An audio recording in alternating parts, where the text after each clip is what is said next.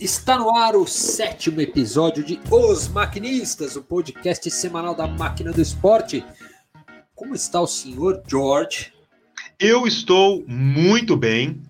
Acredito que os nossos ouvintes, que também são maquinistas, e os maquinistas da indústria do esporte, também estejam super bem e ansiosos pelo episódio de hoje, hein, Eric? Rapaz, você tá empolgado, hein? Pelo visto, vem aula pela frente. Afinal, nosso convidado é um cara que entende do riscado, Ricardo Forte. Ele, o cargo dele, se a gente puder especificar ou pelo menos sintetizar, ele é o cara que manda em patrocínio esportivo da Coca-Cola no mundo inteiro. Só. Hum, só, só, isso. isso. Só, só, isso. Só então, Jorge. Então, só para você ver. Senta que lá vem a história. O nome dele tinha que ser forte, né? O cara é muito forte, cara. Meu Deus, para. Vamos ouvir nosso episódio de hoje de Os Maquinistas. Bora! Eu vou abrir a pergunta hoje, senhor Ricardo Forte, da seguinte forma. É um prazer, primeiro de tudo, tê-lo aqui, mas eu quero saber de você uma primeira pergunta mais complicada. Qual crise para você está sendo pior de gerenciar? Aquela do FIFA Gate em 2015 ou agora do Covid-19, hein?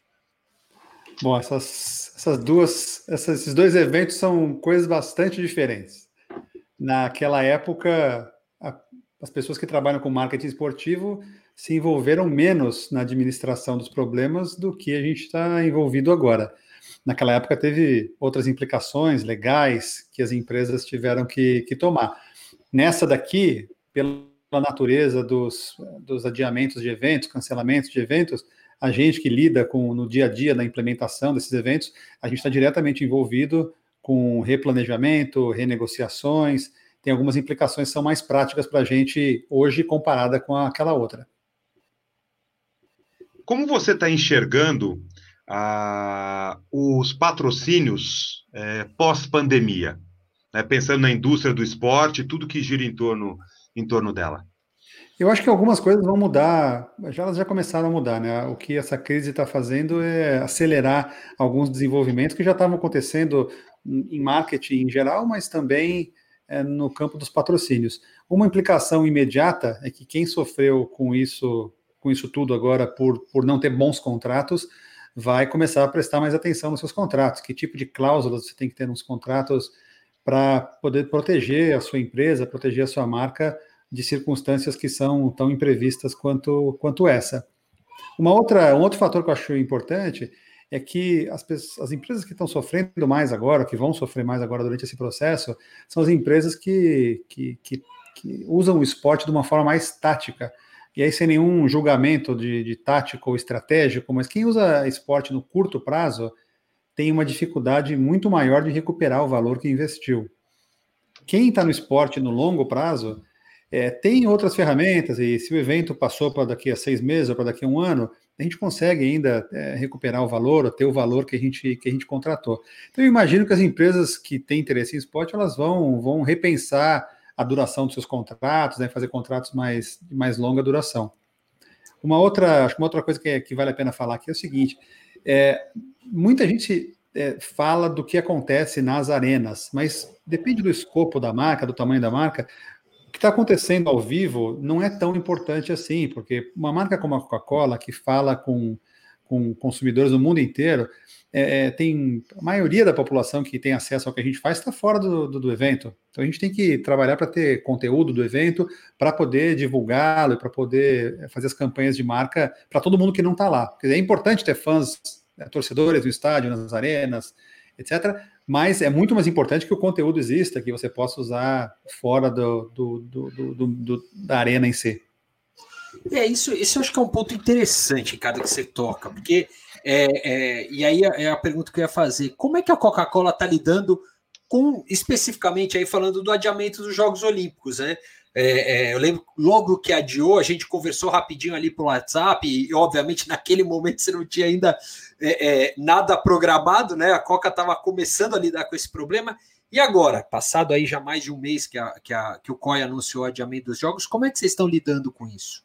Olha, o, o, os projetos de grandes como as Olimpíadas ou como a Copa do Mundo, eles são projetos que, que têm uma duração de 4 a 5 anos. Então, hoje em dia, a gente está trabalhando num ritmo normal, para os Jogos Olímpicos de Inverno de 2022 em Pequim, para a Copa do Mundo de 2022 da, do Catar. A gente já teve várias reuniões com o pessoal da, das Olimpíadas de, de Verão de 2024 na, em Paris, e não, por uma questão assim do mercado, a gente já está em contato com Los Angeles 2028.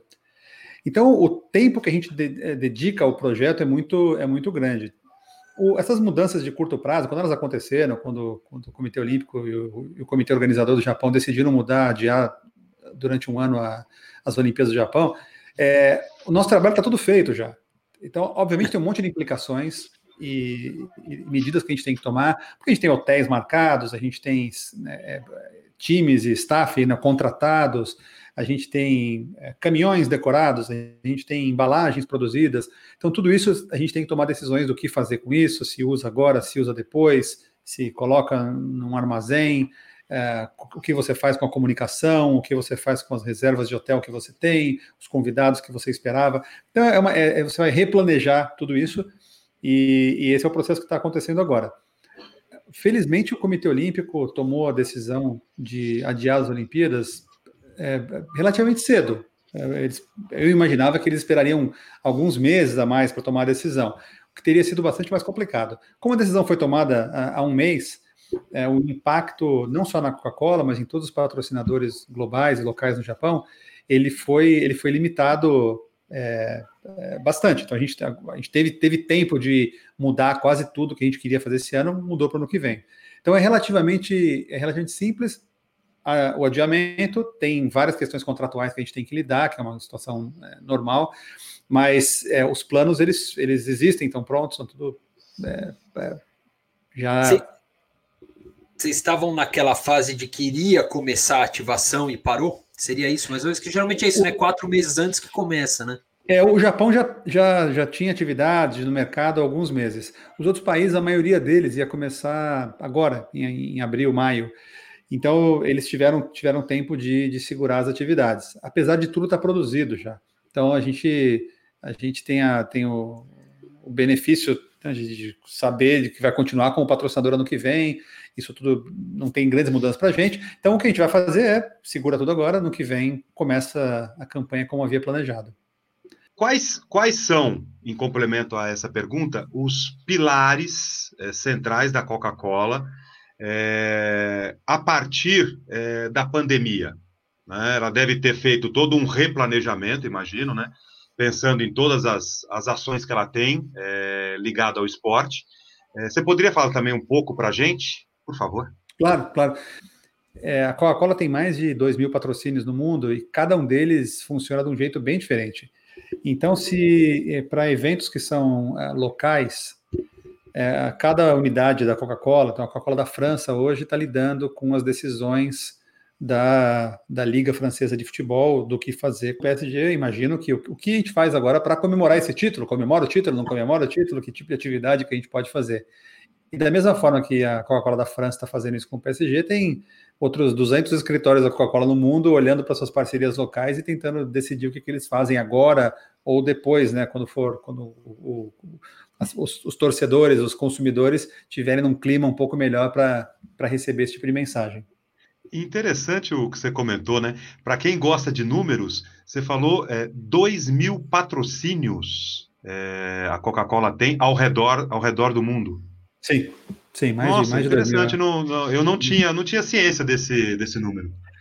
É, a Coca-Cola Coca é parceira, só para te dar alguns exemplos, é, em futebol, que é uma das áreas que a gente mais que a gente está mais envolvido há mais tempo e tem maior envolvimento em vários países, nas, nas ligas europeias todas a gente tem hoje, a gente patrocina a English Premier League, a gente patrocina a Bundesliga, patrocina todos os clubes da Alemanha, tô, acho que 19 dos, dos 20 clubes da La Liga na Espanha, tem patrocínios na, na França com vários clubes, na Itália também. Então, só em clubes ao redor do mundo a gente tem a gente tem uma quantidade bastante grande, tem mais de 30 seleções nacionais, uh, eventos, obviamente a FIFA, a UEFA com a Euro. Então tem, tem um envolvimento muito grande nesse nível, tem envolvimento com atividades de, de, de campeonatos locais para jovens, então tem uma, uma, diversidade muito grande de atividades. E aí, quando você começa a abrir o portfólio para Olimpíadas e para entretenimento, com música, com videogame, com filmes, tem tem um portfólio bastante, bastante amplo. Não, e, e tua função aí, Ricardo, é o quê? É você gerencia esses patrocínios ou são patrocínios específicos que caem nesse teu, teu, teu cargo de patrocínio global? Tem, tem algumas funções diferentes que a gente tem aqui no, no, na matriz da Coca-Cola. Uma delas é gerenciar diretamente os patrocínios que têm um caráter é, global ou regional ou que, que incluem muitos países. Então, quando uma atividade é, envolve muitos países, pode ser o lançamento de um filme, pode ser um evento de, de futebol ou qualquer outra coisa do gênero, a gente é, gerencia aqui o contrato, negocia contrato, gerencia os direitos, desenvolve a comunicação e entrega isso como um produto para os países todos, para os escritórios da Coca-Cola todo, implementarem em cada um dos seus mercados. Então, um exemplo disso, né, para sair um pouco do, do esporte aqui, só para falar de um outro assunto, no ano passado, quando a Marvel lançou, uh, lançou o filme, em, acho que foi em novembro, a gente desenvolveu a campanha toda, negociou tudo, desenvolveu embalagem, desenvolveu uh, o filme, e distribuiu para o mundo inteiro e cada um fez as suas, as suas atividades localmente, inclusive inclusive no Brasil. A Copa do Mundo é a mesma coisa, a gente desenvolve tudo central. Agora, a maioria dos, dos patrocínios da Coca-Cola, eles são é, decididos, negociados, assinados e implementados é, localmente. Por isso mesmo a gente tem uma outra função aqui que é, é, é, é desenvolver os, as pessoas que lidam com patrocínio para fazer um trabalho melhor. Como a gente tem muita referência e a gente é dedicado a isso, a gente desenvolve é, ferramentas de é, mensuração, a gente desenvolve é, é, é, formatos de contratos, lista de direitos, treinamentos que a gente dá para os países todos para eles estarem mais preparados para quando eles forem negociar. Dependendo do valor dos contratos, eles passam por nós aqui em Atlanta, passam por, por mim, mas a maioria, a, a maioria deles é decidido localmente e é, uma das principais é, atividades que a gente tem é prepará-los para fazer um bom trabalho. se eles estiverem fazendo um bom trabalho com esses 95% dos contratos que a gente tem, a companhia vai estar numa situação muito melhor. Você tocou num ponto aqui que para mim chamou a atenção. É, as mensurações de retorno desse patrocínio. Esse eu acho que é um tema formidável, porque né, aqui no Brasil a gente tem um mercado ainda muito calcado e focado em exposição de marca. Uhum. E a Coca-Cola é uma marca que teoricamente não precisa de exposição para a gente lembrar e conhecê-la. É, uhum. Quais são, se você pode abrir, obviamente, para a gente, esses critérios que vocês usam na Coca-Cola para mensurar patrocínio, Ricardo? Claro, olha, tem, tem, tem vários modelos diferentes que a gente desenvolveu aqui localmente, é, internamente na, na companhia, para medir é, para avaliar o potencial impacto dos patrocínios e depois para medir o resultado dos patrocínios. Só acho que um, um comentário que vale a pena para os seus ouvintes. É, a maioria das, das, dos, dos, das empresas que se dedicam a, a, medir o impacto dos patrocínios, o que eles oferecem para os patrocinadores é um, uma informação equivalente do valor da exposição da marca. E isso realmente não é tão importante assim. Até é importante para algumas marcas, né? mas mesmo que a sua marca precise construir é, lembrança e construir visibilidade, isso tudo, onde a visibilidade das, das propriedades que você compra é muito importante, ou são muito importantes, é, é, o que realmente a gente deveria se preocupar em medir era o que acontece depois que você tem a lembrança de marca. Então, se você precisa construir lembrança de marca e você faz isso através do esporte, quanto que essa lembrança vai impactar as suas vendas, o seu lucro. Então, isso tudo é, é, é para mim, é, são as perguntas mais importantes que a gente tem que resolver. Na Coca-Cola, a gente tem um nível de sofisticação é, bastante, bastante alto, porque a gente faz isso há bastante tempo, a gente faz isso é, é, em muitos lugares o tempo todo, né?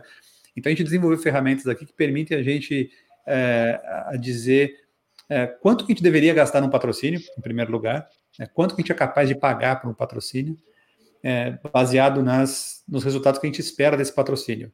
E só isso faz uma diferença enorme. A maioria dos, das pessoas que lidam com patrocínio, eles olham para o preço do patrocínio e, e, decidem baseado se aquele número cabe no seu orçamento ou não. Quando, na verdade, não deveria ser assim a conta. A conta é se você assinar um patrocínio com, com um time qualquer, quantas, quantas unidades da sua, do seu produto você precisa vender a mais para pagar aquela conta. E essa é a conta básica que ninguém faz. Então, para a gente, a gente começa com isso, a gente olha qual, qual, o impacto que a gente tem que ter, quanto a gente tem que crescer a mais o negócio para justificar aquele patrocínio. Isso muda muito a conversa com os detentores dos direitos. E depois disso, tem medições que a gente tem é, a posteriori, depois dos eventos, E a gente tem a vantagem de ter uma base histórica muito grande. Então, a gente tem várias Olimpíadas, a gente tem vários países, tem países que fizeram, é, que promoveram a Olimpíada, países que não promoveram a Olimpíada. A gente consegue comparar tudo. Então, hoje eu consigo dizer para o gerente de marketing da Indonésia que se ele investir numa, num patrocínio, pode ser as Olimpíadas, a Copa do Mundo, ou qualquer outra coisa que a gente tem, que a gente tem os dados, é, ele deve crescer tanto por cento mais rápido do que ele cresceria sem aquele patrocínio. E, e isso ajuda muito a tomar a decisão. Então, esses são, são modelos, tem, tem uns três ou quatro modelos que a gente desenvolveu aqui internamente que ajudam a gente a tomar decisão, e isso funciona, tem funcionado muito bem para a gente. É, nós temos N variáveis, né? Quando a gente fala do negócio, é, seja ele qual for, nós temos N variáveis. E a gente percebe que usar de sensibilidade nesse momento é algo muito importante, né? Ainda mais que cada país está passando por um tipo de situação relacionada ao Covid. Como que a Coca-Cola, pensando de maneira global e olhando para suas unidades, tem procurado é, monitorar ou conduzir é, esse tipo de situação? É, nesse, nesse momento, onde tem tanta gente sofrendo, o, o marketing e, o, e, os patrocínios são absolutamente irrelevantes para a vida das pessoas. Então, obviamente, a gente sente falta do esporte, do entretenimento, porque isso é um passatempo que todo mundo, é, todo, todo mundo tem, tem, tem disponível o tempo todo, então é, é, é, tem uma, uma certa abstinência agora do, do, do, esporte. Mas se você se distanciar um pouco da situação, tem problemas muito maiores que a gente está enfrentando aí que, que merecem atenção. É, Para a maioria das empresas sérias, e a Coca-Cola tem isso muito claro, a prioridade da, da, da empresa hoje é, é, as prioridades são duas. Uma, a primeira delas é o, bem-estar, a saúde dos, dos, funcionários, de todas as pessoas envolvidas com a, com a Coca-Cola, e o segundo é a continuidade do, a continuidade do negócio, o negócio continue funcionando.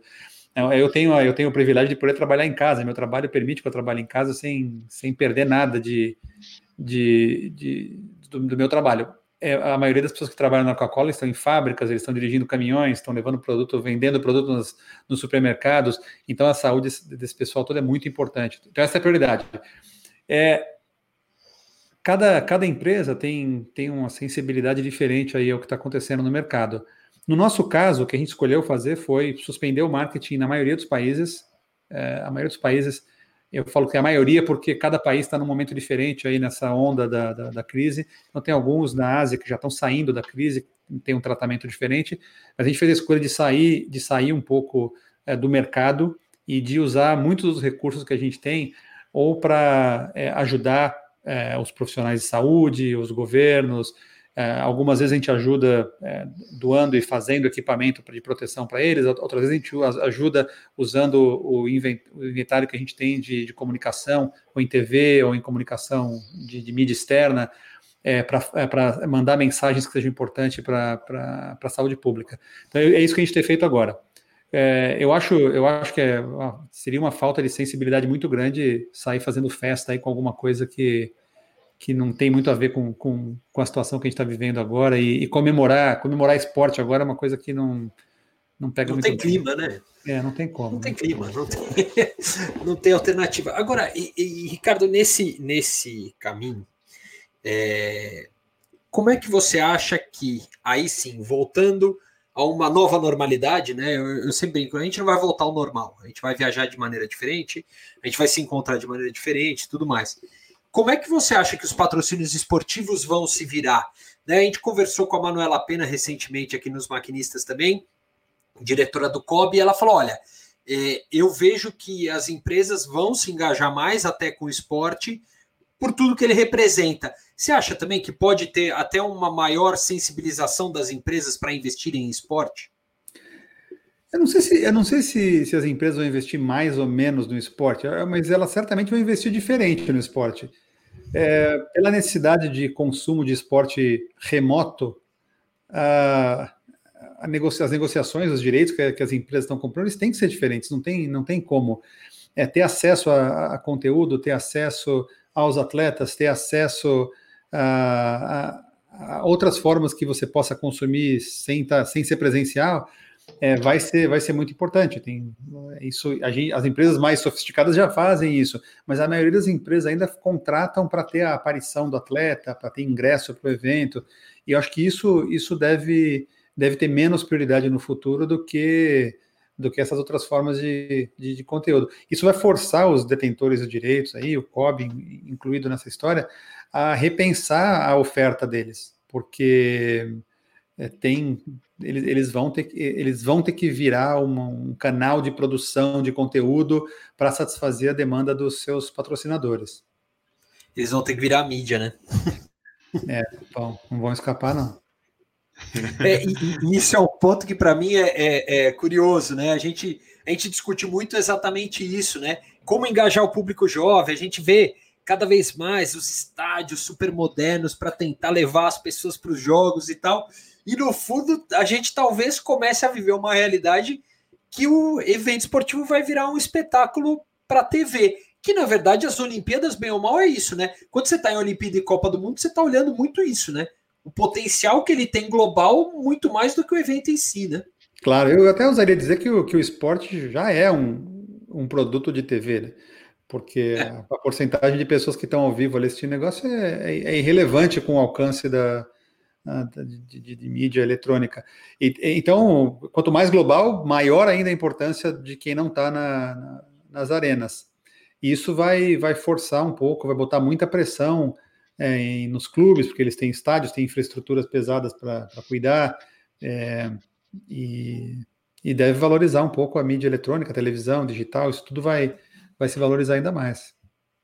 Você teria ah, algumas dicas, alguns caminhos é, para as empresas aqui no Brasil que têm interesse em patrocinar né, é, a indústria do esporte, nos mais variados segmentos, até com esse seu olhar, né? Você fez aí, poxa, você, você fez um, um overview aí é, sobre patrocínio, sensibilidade, é, globalização, olhando para o mercado brasileiro no atual estágio. É, é, como é que você, você vê essa questão do pós-pandemia é, e essa questão dos patrocínios, quais dicas você poderia passar, ou sugestões, caminhos para as empresas, dentro desse novo olhar? Né? Você passou um olhar aí muito maduro, uma visão é, realmente de quem olha o mundo e não só localmente.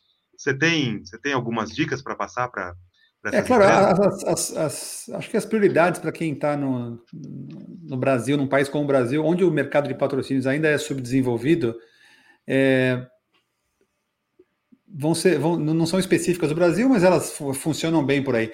O, o, esporte vai oferecer oportunidades nos próximos anos que, que mesmo nos anos de Olimpíada e Copa do Mundo não ofereceu, porque tem uma demanda reprimida que, pelo, por tudo que a gente está passando agora, que é, que é incrível. Então, quem, é, quem investir no esporte é, no Brasil nos próximos anos tem uma chance muito maior do que tinha no passado de, de ter um relacionamento, de, de, de chamar atenção, de, de construir um relacionamento com, com os consumidores, com os torcedores que, que têm um apego por aquele clube, por aquele jogador, por aquela liga. É, porque, é, primeiro lugar, a gente a gente está tá em uma fase de abstinência, né? Então, quando isso abrir e o esporte voltar, da forma que voltar, vai, vai ter uma, um interesse mais, mais elevado. É, agora, isso tem que ser feito com, de, uma, de uma forma inteligente, né? Como é que você você é patrocinador do, de, um, de, um clube de futebol aí, que tipo de direito você tem que comprar para poder, poder usar que esse, esse, esse patrocínio com um, um, maior número de pessoas é, possíveis. O, o esporte tem uma vantagem que, que poucas outras indústrias têm, que é essa, essa, essa resistência, essa resiliência, e é, ele é muito resistente a, é muito resistente à crise, ele, ele volta mais rápido que a maioria das indústrias. Então, se você tá, é, faz parte de alguma outra indústria, é, é bem provável que, que o seu negócio demore mais tempo a se recuperar ao, que, ao, ao, momento parecido com o que era antes da crise do que o esporte. O esporte vai voltar, vai voltar mais rápido, porque ele mexe com a paixão, mexe com o interesse de consumidores, mexe com o interesse dos, dos torcedores e tem uma base muito grande. Então é, é um momento é um momento legal para investir no esporte é, agora e depois que essa, que essa crise começar, começar a passar, começar a diminuir. É, o problema que eu, que eu vejo hoje, conversando com muita gente do mercado, é que a maioria das pessoas está tão é, tá tão impressionada pelo que está acontecendo agora no curto prazo que é realmente difícil você tirar a cabeça um pouco dessa, dessa, de, de, de, dessa, dessa tempestade e olhar o que vai acontecer daqui a um ano, daqui a dois anos. É, mas as coisas vão melhorar, o esporte vai voltar a ser o que era antes, é, vai voltar mais rápido que outras indústrias. Então, se eu tivesse investindo meu próprio dinheiro é, para divulgar minha marca no Brasil hoje, eu investiria no esporte, porque eu acho que é uma, é uma das coisas que vai dar mais retorno do que qualquer outra opção e mais retorno, inclusive, do que dava antes da crise. Esse eu acho que é um ponto interessante, Ricardo, porque a gente conversa já há muitos anos exatamente sobre esse mercado de esporte, como, como no Brasil ainda é uma visão deturpada dos dois lados e tudo mais. Por que, que o mercado americano ele é tão diferente, Ricardo? Qual, qual é o, o, a cabeça? A minha visão é que o americano ele pensa sempre em varejo, então ele está sempre pensando no esporte como plataforma de venda e isso, obviamente, vai dar retorno para todo mundo. Acho que o exemplo que você deu é fantástico. O valor do patrocínio não é medido pelo preço que ele tem, e sim pelo quanto esforço eu vou fazer para chegar nesse custo vendendo mais. Falta essa visão meio pragmática e, e de que o esporte serve para vender aqui? Olha, a principal diferença que eu vejo entre o mercado americano e o mercado da maioria dos países é que nos Estados Unidos o esporte é primeiro um negócio e depois um esporte. A indústria do esporte é um negócio primeiro, depois uma, uma, um passatempo. Na maioria dos países é o contrário. E para mim o melhor, o melhor exemplo disso é o que acontece aqui depois da final de qualquer campeonato, qualquer esporte. Quando acaba a final, quem recebe o troféu aqui é o dono do clube, não é o capitão do clube. Então, quando pode ser na NFL, na MLS, qualquer campeonato de qualquer esporte, isso significa o seguinte, é, senhor investidor, obrigado por ter colocado dinheiro aqui, feito todos nós tão felizes em ganhar esse campeonato. A mentalidade deles é muito comercial e isso faz a, a discussão com eles ser muito, é, ser muito, muito prática. É essa história que eu estou te contando de, escuta, se você me cobrar 100 e eu só recuperar 50, eu não consigo investir. Então eu posso te pagar 50 e se eu vender mais que 50, a gente divide o lucro. Esse tipo de conversa é muito fácil com, com as ligas americanas. Eles entendem fácil, né? É isso. Todo mundo, e, e, todo mundo aqui e, e tem uma outra, uma outra coisa que é importante, que é essa mentalidade coletiva do esporte.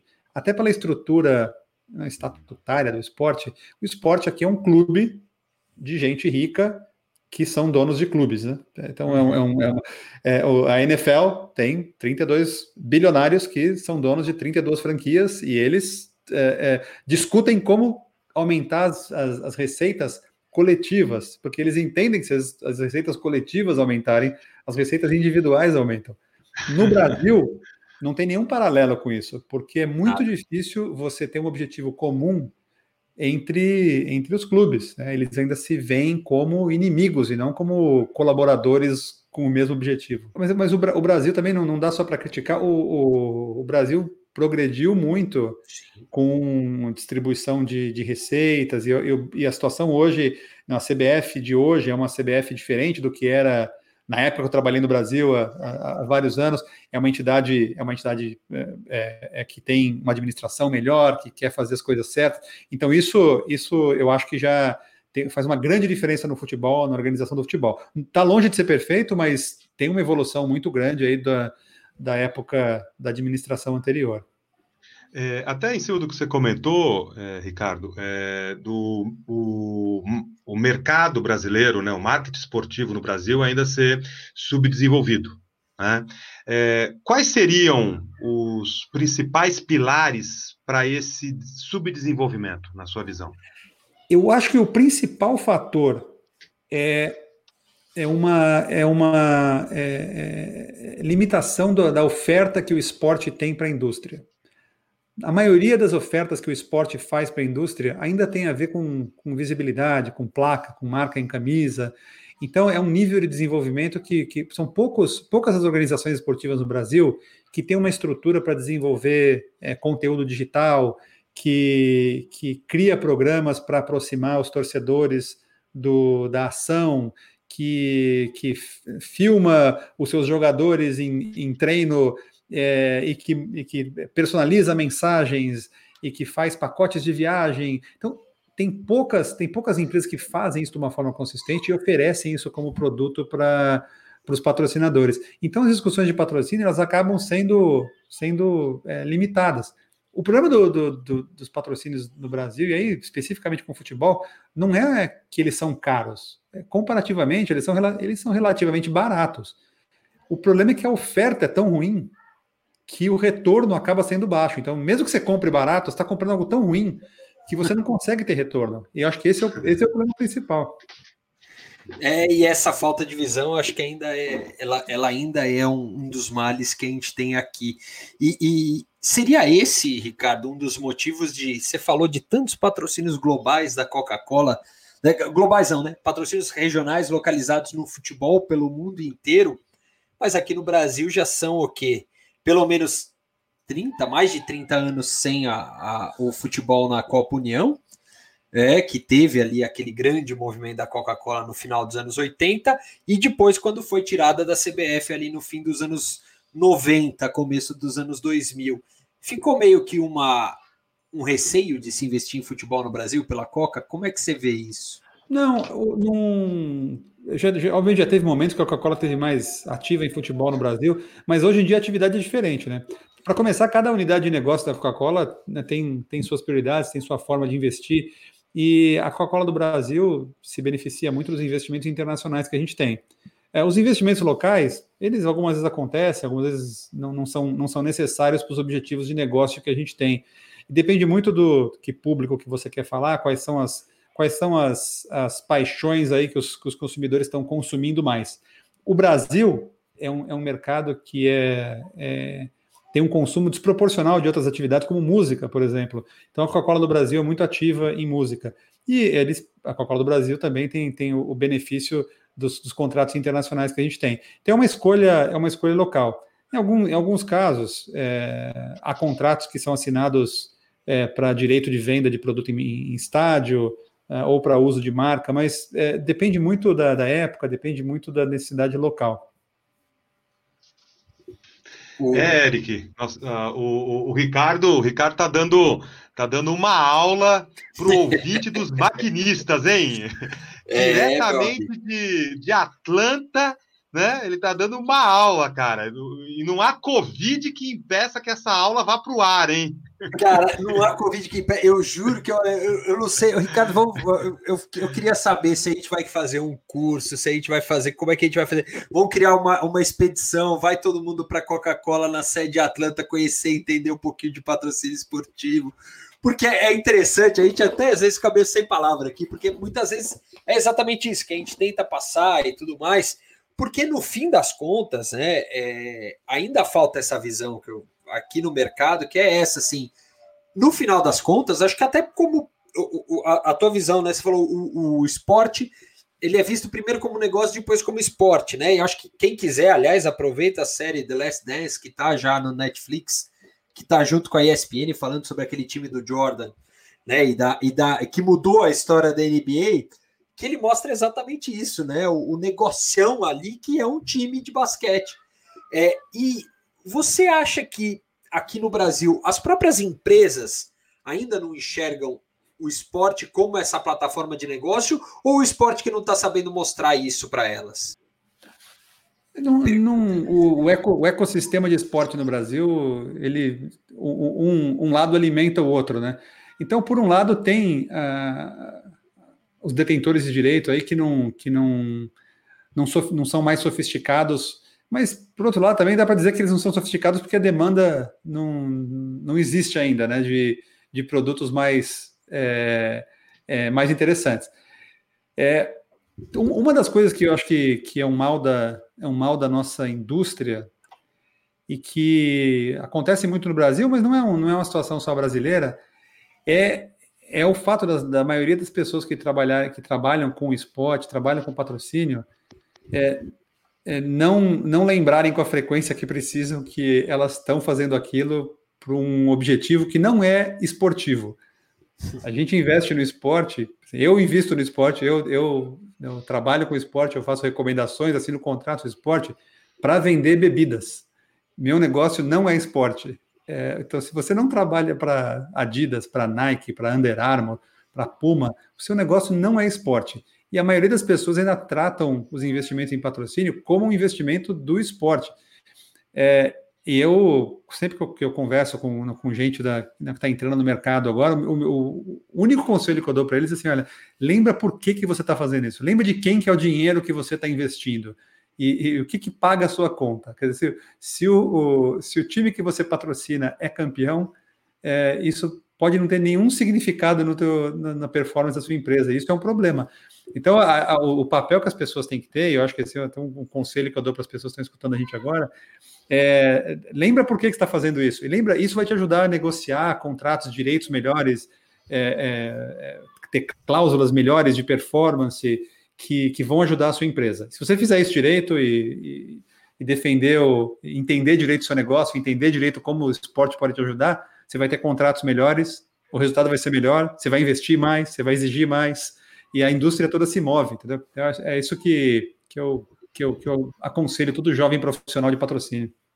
Até, é, poxa, achei sensacional essa sua resposta, é algo até que eu e o Eric nós conversamos muito, né, quando a gente fala de indústria do esporte, é, imagino, né, que em grande parte as pessoas elas querem entrar na indústria do esporte, né, nos mais variados segmentos, é, baseados muito pela paixão, né, que você desenvolve durante um período da vida.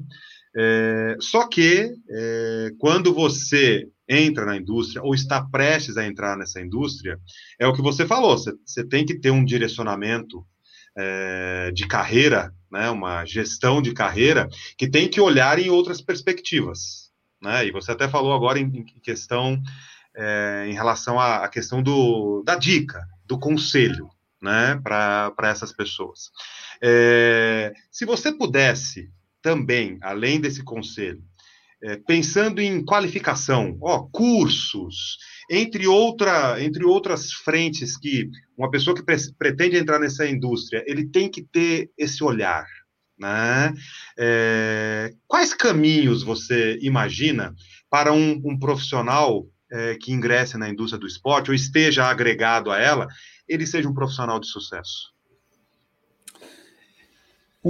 Pô, tem várias coisas que são de, de comportamento e, e, de, e, outras de conhecimento. É, felizmente, o, tudo que é ligado ao conhecimento hoje tem disponibilidade. Eu tenho o mesmo acesso a, a, a esse podcast que qualquer pessoa aí no Brasil que está interessada em trabalhar com esporte. Então, para todo mundo, todo mundo está escutando aqui, todo mundo está escutando esse podcast agora, já está mais preparado do que os que não estão escutando. Então, fazer o esforço de participar, participar das coisas que tem disponível no mercado, que são muitas, já é já é um, um, um ótimo começo porque isso tudo dá, te dá bagagem, te dá referências, e tem tanta coisa que você tem acesso online, tantos não, cases e tantas histórias e tantos projetos que você pode, pode ver e aprender.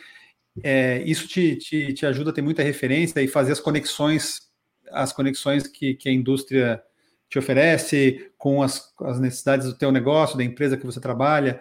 Se você está é, tá entrando no mercado agora, essa é uma outra sugestão que eu dou uma das, um dos caminhos mais que, que treinam melhor os profissionais é trabalhar numa agência de, de patrocínios, porque você tem acesso a, a, a, muitas empresas diferentes, a projetos diferentes, e você acaba criando bagagem mais rápido. Isso faz uma, faz uma, uma, uma diferença muito grande. Do outro lado, que é a parte do comportamento, é, um, tem um comportamento que mata qualquer profissional de patrocínio, que é você ser fã. Então, eu sou. Tem duas, tem duas, camisas do Palmeiras aqui atrás de mim. Eu sou palmeirense. É, Sério? É, adoro Palmeiras, mas eu jamais trabalharia com o Palmeiras, porque eu não sou capaz de separar os meus, o, que eu sinto pelo Palmeiras com um julgamento, um julgamento é, profissional. Então, sabendo disso, eu não me envolvo. Sensacional. É, mas quando, quando, você vê isso, sempre, se eu estou trabalhando, se alguém trabalha comigo, vai e pede um autógrafo, eu falo para essa pessoa, procura outra profissão. Você não pode pedir autógrafo. Porque você não pode. Isso, você, a gente negocia contrato de atleta. Eu não posso, eu não posso pedir um autógrafo com um atleta, jamais. É. É. Eu, pedi, eu pedi um só na minha vida, mas esse aí foi uma exceção. Quem? Ah, agora eu quero saber quem. Não, aqui do lado do meu lado esquerdo, que tem uma camisa do Pelé assinada por, é, por ele na quando a Coca-Cola fez um projeto com ele da, durante a Copa de 2002. É, a Coca-Cola contratou Pelé e a gente fez um projeto muito legal.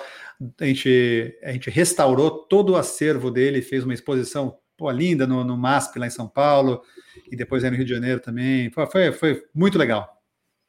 Sensacional. E eu até... bem dessa exposição. Foi, foi um dos caras. É, é, eu acho, é, nessa idade eu estava ali, eu já estava já tava trabalhando na, na, na, área, mas era isso, era, era aquela coisa que cativava o fã, né? Eu acho é. que isso, isso é o ponto final, né? A gente pode ser fã do esporte para trabalhar com ele, mas e, e, eu acho que ter, a, ter a, a cabeça do fã é fundamental para a gente saber atender um desejo, uma demanda, mas lembrando, no fim das contas, que o que eu preciso é vender. É. Vender Coca-Cola, no teu caso, né? Não claro, tem como. Né? Claro, claro.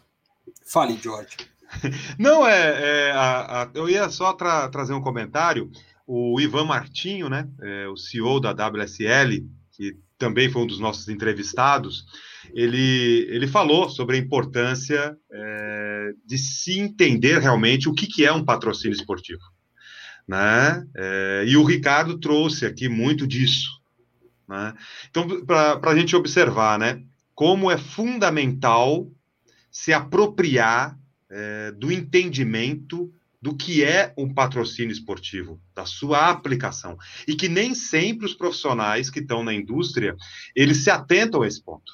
Né? Duas, duas pessoas é, que podem falar sobre o assunto com propriedade mencionaram sobre isso. Então, eu só queria enriquecer o comentário é, de tudo, a partir de tudo que o, é, que o Ricardo está falando, a, a, partir do que eu lembrei da fala do, do Ivan Martinho também.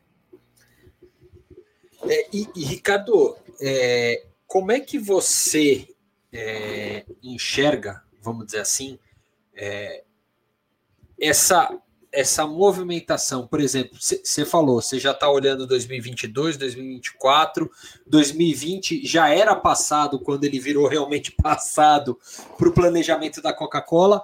É, como é que a Coca-Cola vai se mover com o esporte pós-pandemia? A Coca-Cola não vai mudar o seu approach para o é, esporte, porque. Cê, desculpa, só, só, só, interromper, interrompendo mesmo, mas você falou muito em aprendizados, né? Que você é, é, tirou aprendizados e tudo mais. Eu tenho certeza que agora a cláusula vai mudar um pouco em caso de pandemia também no patrocínio, né? É, a gente tem, a gente tem, tem bons advogados aqui, isso não dá, dá para reclamar, não. A gente estava bem, a gente bem preparado para pro, os imprevistos. É, mas eu, eu, olha, como como um investidor no esporte de longo prazo, é, a gente não, não, espera mudar radicalmente o que a gente, o que a gente faz, não. A Coca-Cola estava, por acaso, estava fazendo uma pesquisa ontem aqui no arquivo da Coca-Cola. O primeiro patrocínio que a gente fez foi em 1900, em música, com uma cantora de ópera. É, então, não existe nenhuma forma de patrocínio, nenhum modelo, nenhum, que em algum lugar da Coca-Cola alguém já não tenha tentado. É, então a gente tem, tem já, já fez bastante, já, já aprendeu bastante, e, e, e a gente sabe que uma das chaves para o sucesso dos investimentos no esporte é a longevidade. É, o adiamento das Olimpíadas é, impacta a gente, porque tem, tem, tem várias coisas que a gente tem que trabalhar e mudar, mas ninguém, ninguém duvida que a Coca-Cola é patrocinadora das Olimpíadas, porque a gente faz isso desde 1928. É, eu brinco com essa história, porque quando, quando as Olimpíadas foram canceladas em 1940 e 44, já tinha alguém fazendo meu trabalho que teve que lidar com isso. Então, o meu trabalho hoje é muito mais simples, porque elas não foram canceladas, elas foram adiadas só. Então, eu tenho só que replanejar o, os, próximos, é, os próximos meses. É, chegou, chegou o famoso momento, Eric? Ou, ou, ainda não? Não, chegou, ele, ele, ele, ele já criou. A gente tá no, só, só no sexto episódio até agora. Não, sétimo episódio, desculpa, é, já errei. Ó, tá já tem bastante, até errei o número lá. Mas existe agora aquele momento chamado de momento George, Ricardo. Prepare-se que vem a pergunta do nosso oráculo aí. É, é, é que, o, é que o, o, ouvinte ele não vai ter o privilégio de, de ver a cara do Ricardo. O Ricardo está olhando aqui para a gente falando. Meu ah. Deus, hein? Só me faltava essa aos 45 do segundo tempo. Pode mandar, Jorge. Pode mandar. É, o, com toda a sua, com toda a sua experiência, né, é, de vida profissional. É, quais as maiores lições que a pandemia é, ela, ela vai trazer para o esporte? Essa pergunta é profunda, Jorge. Olha, sempre é uma pergunta profunda. É, tem, tem, acho que tem, tem algumas, algumas áreas diferentes aí que é, a, a pandemia que gerou a ausência do esporte também serviu ou vai servir para relembrar é, o papel importante que o esporte tem na nossa vida.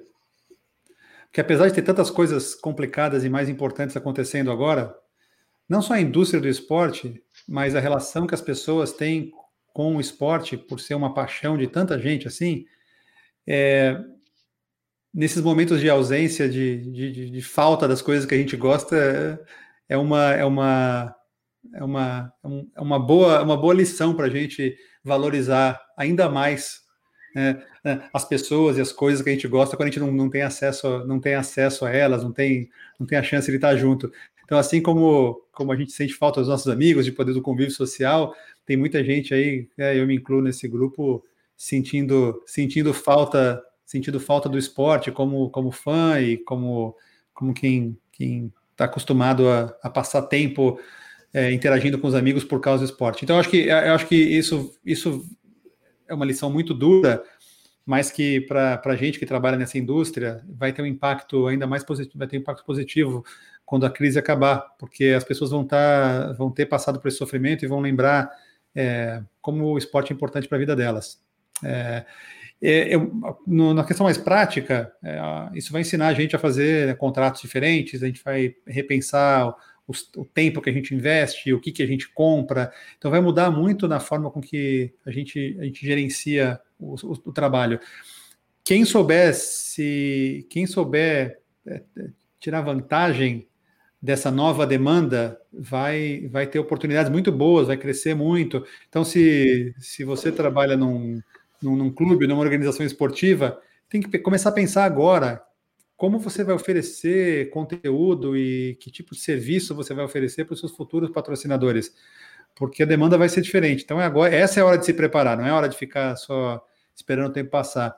É, aproveita, aproveita o marasmo é, e, e, e, pensa, e discute, e, e, discute com, com a indústria quais são as coisas que você pode fazer diferente no, no futuro, porque eu acho que isso vai fazer uma diferença grande aí nas, nas organizações que vão sair fortalecidas disso e nas organizações que vão sair debilitadas da, da crise, né?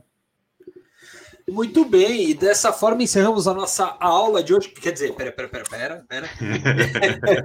Uma aula prática de patrocínio esportivo que a gente teve hoje com o Ricardo Forte, diretor global de patrocínios da Coca-Cola, é isso? Patrocínios esportivos da Coca-Cola, né, Ricardo? É, o cargo é um pouquinho diferente, mas é mais ou menos isso que eu faço. É, eu, sou, é, eu, eu, eu, cuido de, dos patrocínios, patrocínios globais de esporte e entretenimento. Ah, esporte e entretenimento, ou seja, vai entrar toda a parte de música e esportes uhum. e tudo mais, né? Exatamente. Ricardo, um prazer enorme falar contigo. Cuide bem dos seus quadros de São Marcos e, e Divino Ademir. Né? Muito bem. Sempre preservados ali. Sempre Fique bem aí em Atlanta e esperamos tê-lo conosco. A gente já está tentando há dois anos te trazer para o nosso Fórum Máquina do Esporte a gente consegue, nem que seja esse ano virtual, Ricardo. Acho que vai ter Não, um jeito mais uma fácil. Hora, uma hora vai dar certo. Obrigado pelo convite aí, pelo, pelo bate-papo aqui. Obrigado, Eric. Obrigado, Jorge. E espero que a gente possa fazer o próximo bate-papo ao vivo, tomando uma Coca-Cola. Fechado. Uh, e, e, e, quiçá, os maquinistas lá em Atlanta, hein? Imagina os maquinistas lá Opa. em Atlanta com, com o Ricardo, Opa. Eric. Fantástico. Serão bem-vindos, serão muito bem-vindos. Muito bem, Ricardo. Legal. Muito, muito obrigado, obrigado, viu, Ricardo? Obrigado, Ricardo. Prazer. Valeu. É isso aí, George. A gente vai se despedindo aqui. É, e você já sabe, confere nosso Os Maquinistas sempre, quando você quiser, nos principais podcasts, agregadores e afins que existem. Eu já estava olhando aqui no nosso dashboard que nós temos gente vendo, ouvindo a gente dos Estados Unidos, da França, da Irlanda, de Portugal, da Inglaterra, da Austrália, da Holanda e muitos outros países pelo mundo. Você já sabe, toda quarta-feira um episódio novo para você diariamente no máquinadoesporte.com.br. E hoje a gente vai ficando por aqui. Valeu! Valeu!